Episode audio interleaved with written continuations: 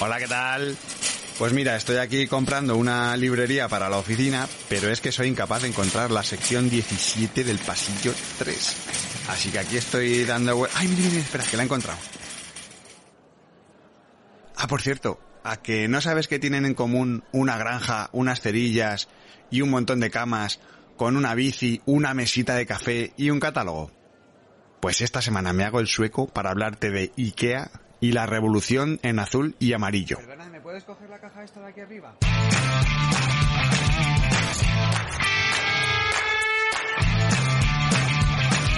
Brand Stoker con Rubén Galgo.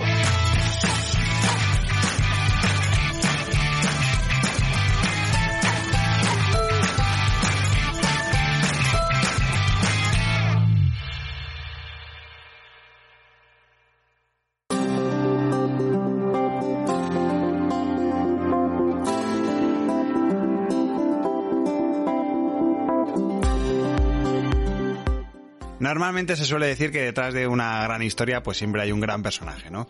Y en este caso se trata de Ingvar Kamprad, que es el fundador de IKEA, o IKEA, como dicen los yankees, ¿no? Que en poco más de 60 años ha reinventado el sector y se ha convertido en la quinta persona más rica del mundo. Que se dice pronto. Pero bueno, Ingvar nació en 1926, nació en Smaland, eh, que está al sur de Suecia, se crió en una granja eh, que se llamaba Elmtarid, lo diré bien, Elmtarid, que era una granja cercana al pueblecito de Agunarid, y por lo visto ya desde muy jovencito pues el nombre prometía, ¿no? Era bastante, bastante crack, ¿no? Suelen contar la leyenda o la gente que le conoció que con tan solo cinco añitos pues Ingvar vendía cerillas en el vecindario y a los siete años amplió su, su negocio con una bici, se compró una bici y empezó a patearse los barrios haciendo, bueno, pues televenta, vaya. Al parecer compraba las cerillas al por mayor en Estocolmo y luego las vendía baratas a sus vecinos de, de su pueblo, ¿no? Sacándoles un, un margen bastante suculento, ¿no? Así que bueno, así de esta manera pues fue poco a poco completando su, su carrera, su, y su fama de, de, vendedor, ¿no? Y se fue creando una pequeña cartera de productos, ¿no? A lo que fue añadiendo luego pues semillas, eh, postales, adornos de Navidad, bolígrafos. O sea que el chaval era bastante aguililla, ¿no? Siempre estaba ahí buscando un poco cómo, cómo hacer el negocio. Nos plantamos ya en el año 1943, cuando ya Igvar tenía 17 años y resulta que eh, su padre le da un dinerillo por haber tenido buenas notas y el chaval utiliza ese dinero para iniciar su propio negocio. Este realmente es el comienzo de, IKEA, porque el nombre viene de, las iniciales de Igvar Kamprad y las primeras letras de la, de la granja y el pueblo donde creció. El Tarid Agunnariz. Y como te digo, pues con 17 añitos empezó el negocio, ¿no? Empezó con estos inicios en los que vendía bolígrafos, carteras, eh, marcos para cuadros, manteles, relojes, bisutería, eh, medias de nylon, en fin, por supuestísimo a precios muy reducidos, ¿no? Lo ve tan claro que dos años más tarde empieza a anunciarse en los periódicos locales y pone en marcha un innovador servicio de, de venta por correo utiliza una camioneta, una camioneta de estas típicas de reparto de leche para empezar a entregar sus productos, ¿no? Y al final, pues esto termina siendo una solución que ya deja ver un poco la inteligencia de Ingvar para el tema de los negocios. Un poquito después, en el año 1948, decide ampliar la oferta y empieza a comercializar muebles hechos por fabricantes locales. Esto ya va oliendo un poquito más a Ikea, ¿no? Entonces comenzó por una silla que bautizó como Ruth, y, y, luego una mesita de café. Entonces, eh, pues poco a poco el negocio seguía creciendo. Y algo muy curioso que sucedió es que, que seguramente además no sepas, es que Ingvar era disléxico. Y para no liarse con los nombres de los productos, se inventó una forma eficaz de, de naming, que a lo mejor solamente es eficaz para él, pero bueno, era una, era una forma de nombrarlos, ¿no? Una, una lógica, digamos. Pensó que los nombres propios y otros sustantivos los harían más difíciles de identificar.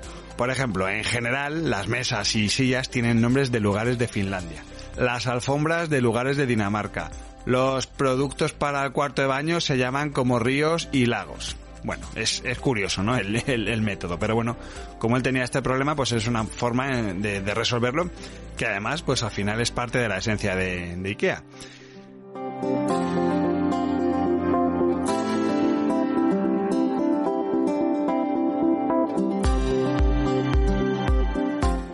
Seguimos más adelante con, con, su historia y de repente, pues estos nombres empiezan a tener muy buena acogida, ¿no? Y ya en el año 1951, como ya hiciera con su bici a los siete años, vuelve a expandir su radio de acción sacando el primer catálogo de IKEA para vender por correo.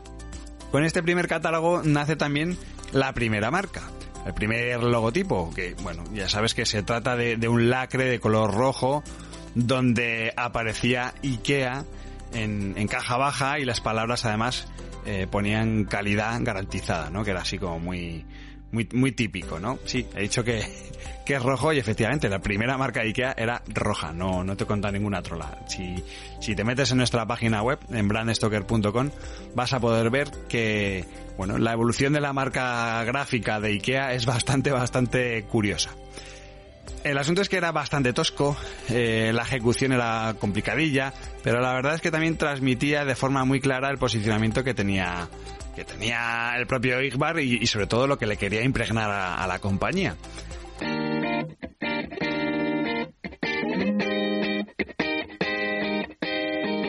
Si lideras una empresa o eres la persona responsable de crear o rediseñar la marca de tu compañía, no dudes en ponerte en contacto con nosotros. Búscanos en nuestra web, brandstoker.com.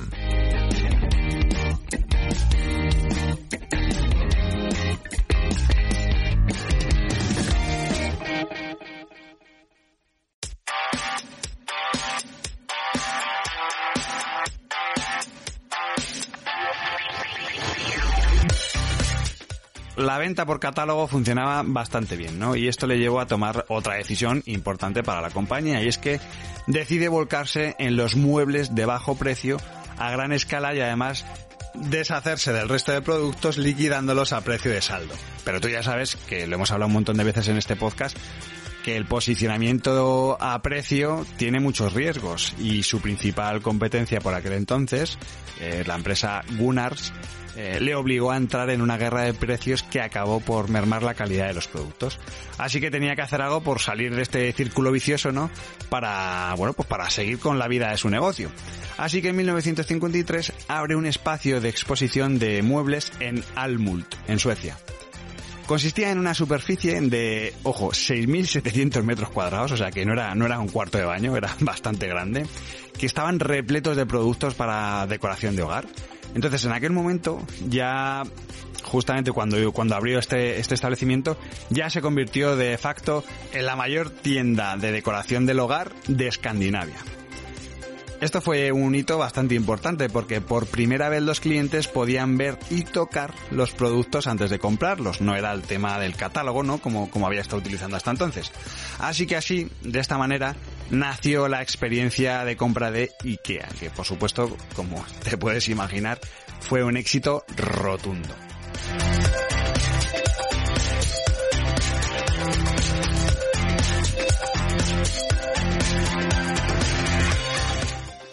Guerra seguía.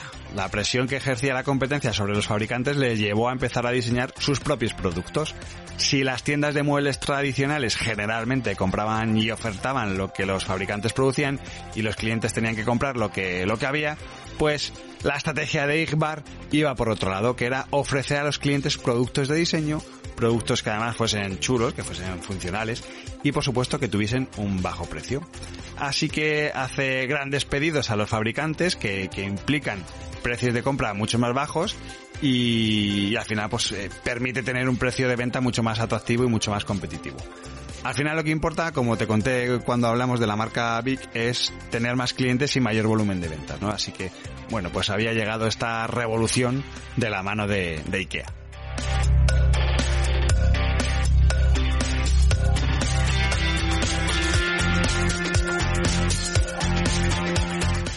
Algo muy importante en el concepto IKEA y que además también es de esta época es el packaging y la filosofía de autoembalaje. Según cuentan, y sobre todo, bueno, se ha publicado bastante, ¿no? Que uno de los primeros colaboradores de IKEA quitó las patas de la mesa Lovett para que cupiera en su coche. Y bueno, lo típico, ¿no? Que quita las patas, que si no me va a arañar el coche, que si no luego no me cabe por la puerta, en fin. Este simple gesto supuso un formidable acierto estratégico para la compañía, que ya es que ni te lo voy a mencionar porque ya es súper obvio, ¿no? En la década de los 60 comienza la expansión internacional abriendo pequeños establecimientos en Noruega, Dinamarca, pero también comienzan con otro concepto distinto, que es el del restaurante, el primer restaurante. Y de nuevo lo vuelve a hacer en la tienda de Almult. Yo creo que Almult fue como su, su especie de, de laboratorio, su conejillo de indias, ¿no? Ahí va probando un poco todas estas cosas que se le iban ocurriendo. Lo cierto es que este periodo era de continua innovación y, no paraban, ¿no? Estaban constantemente desarrollando eh, productos emblemáticos. Bueno, de hecho en esta época es cuando surge la silla Ogla, que todavía se puede, se puede comprar, o por lo menos yo la he visto en tienda, eh, la librería MTP o el sofá Privat, que fue el primero donde además se, empleaban las tablas estas de, aglomerado. Ya sabes, en su afán por ahorrar, pues al final terminó prescindiendo incluso de la madera a madera y terminó yéndose por el aglomerado.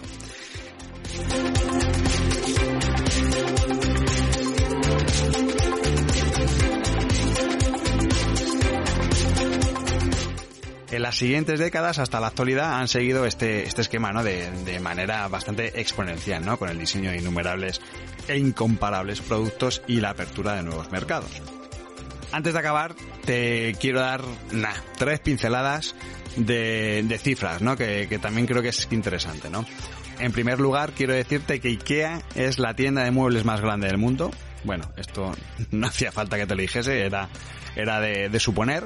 De hecho, es tan grande que se estima que alrededor del 10% de las camas de los europeos son de IKEA, no te digo más. Al año más o menos mm, hasta la idea de que se imprimen el triple de catálogos de IKEA que Biblias. Ojo, ojo con esto, los creyentes. Hay gente que cree más en IKEA que en la Biblia. Y todo esto supone un 70% del presupuesto de marketing y además tiene su, su propio club de fans, que analizan las imágenes en busca de cosas raras. En la actualidad hay 55 ediciones impresas en 27 idiomas cada año.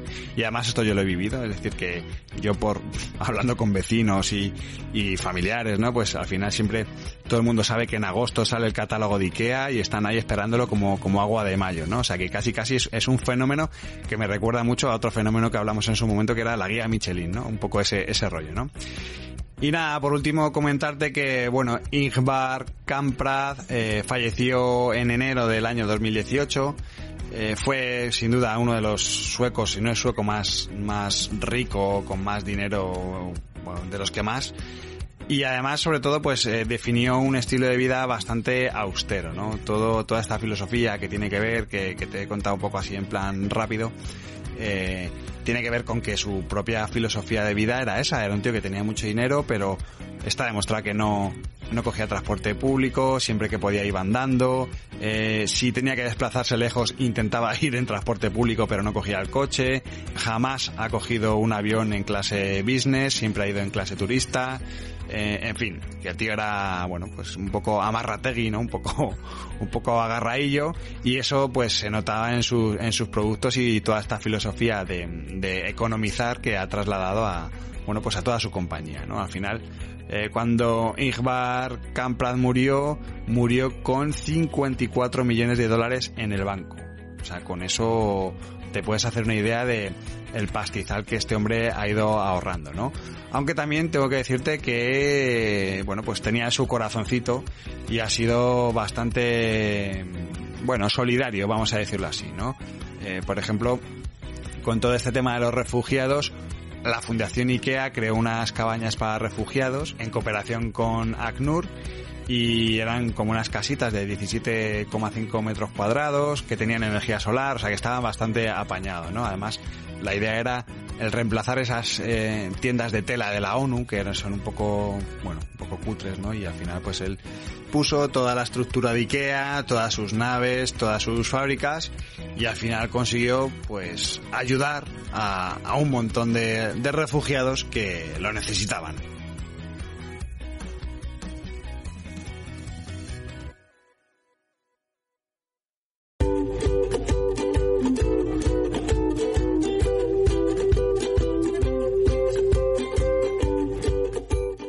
Antes de despedirme quiero recordarte que puedes seguirnos en Twitter, Facebook e Instagram, donde nos encontrarás con el usuario Bran Stoker, o si lo prefieres me puedes seguir a mí a través del usuario Crenecito. Este podcast es una iniciativa de Brand Stoker, el estudio especializado en creación y gestión de marcas de Rubén Galgo. Si lideras una empresa o eres la persona responsable de crear o rediseñar la marca de tu compañía, no dudes en ponerte en contacto con nosotros. Búscanos en nuestra web, brandstoker.com. No olvides comentar este programa, darle a me gusta y compartirlo en tus redes sociales. Y si te has quedado con ganas de más, puedes escuchar más episodios de Brand Stoker en iVoox y sobre todo en brandstoker.com. Muchas gracias por estar ahí y recuerda, como dijo Paul Rand, el diseño es simple. Por eso es tan complicado. Hasta el próximo programa. Chao.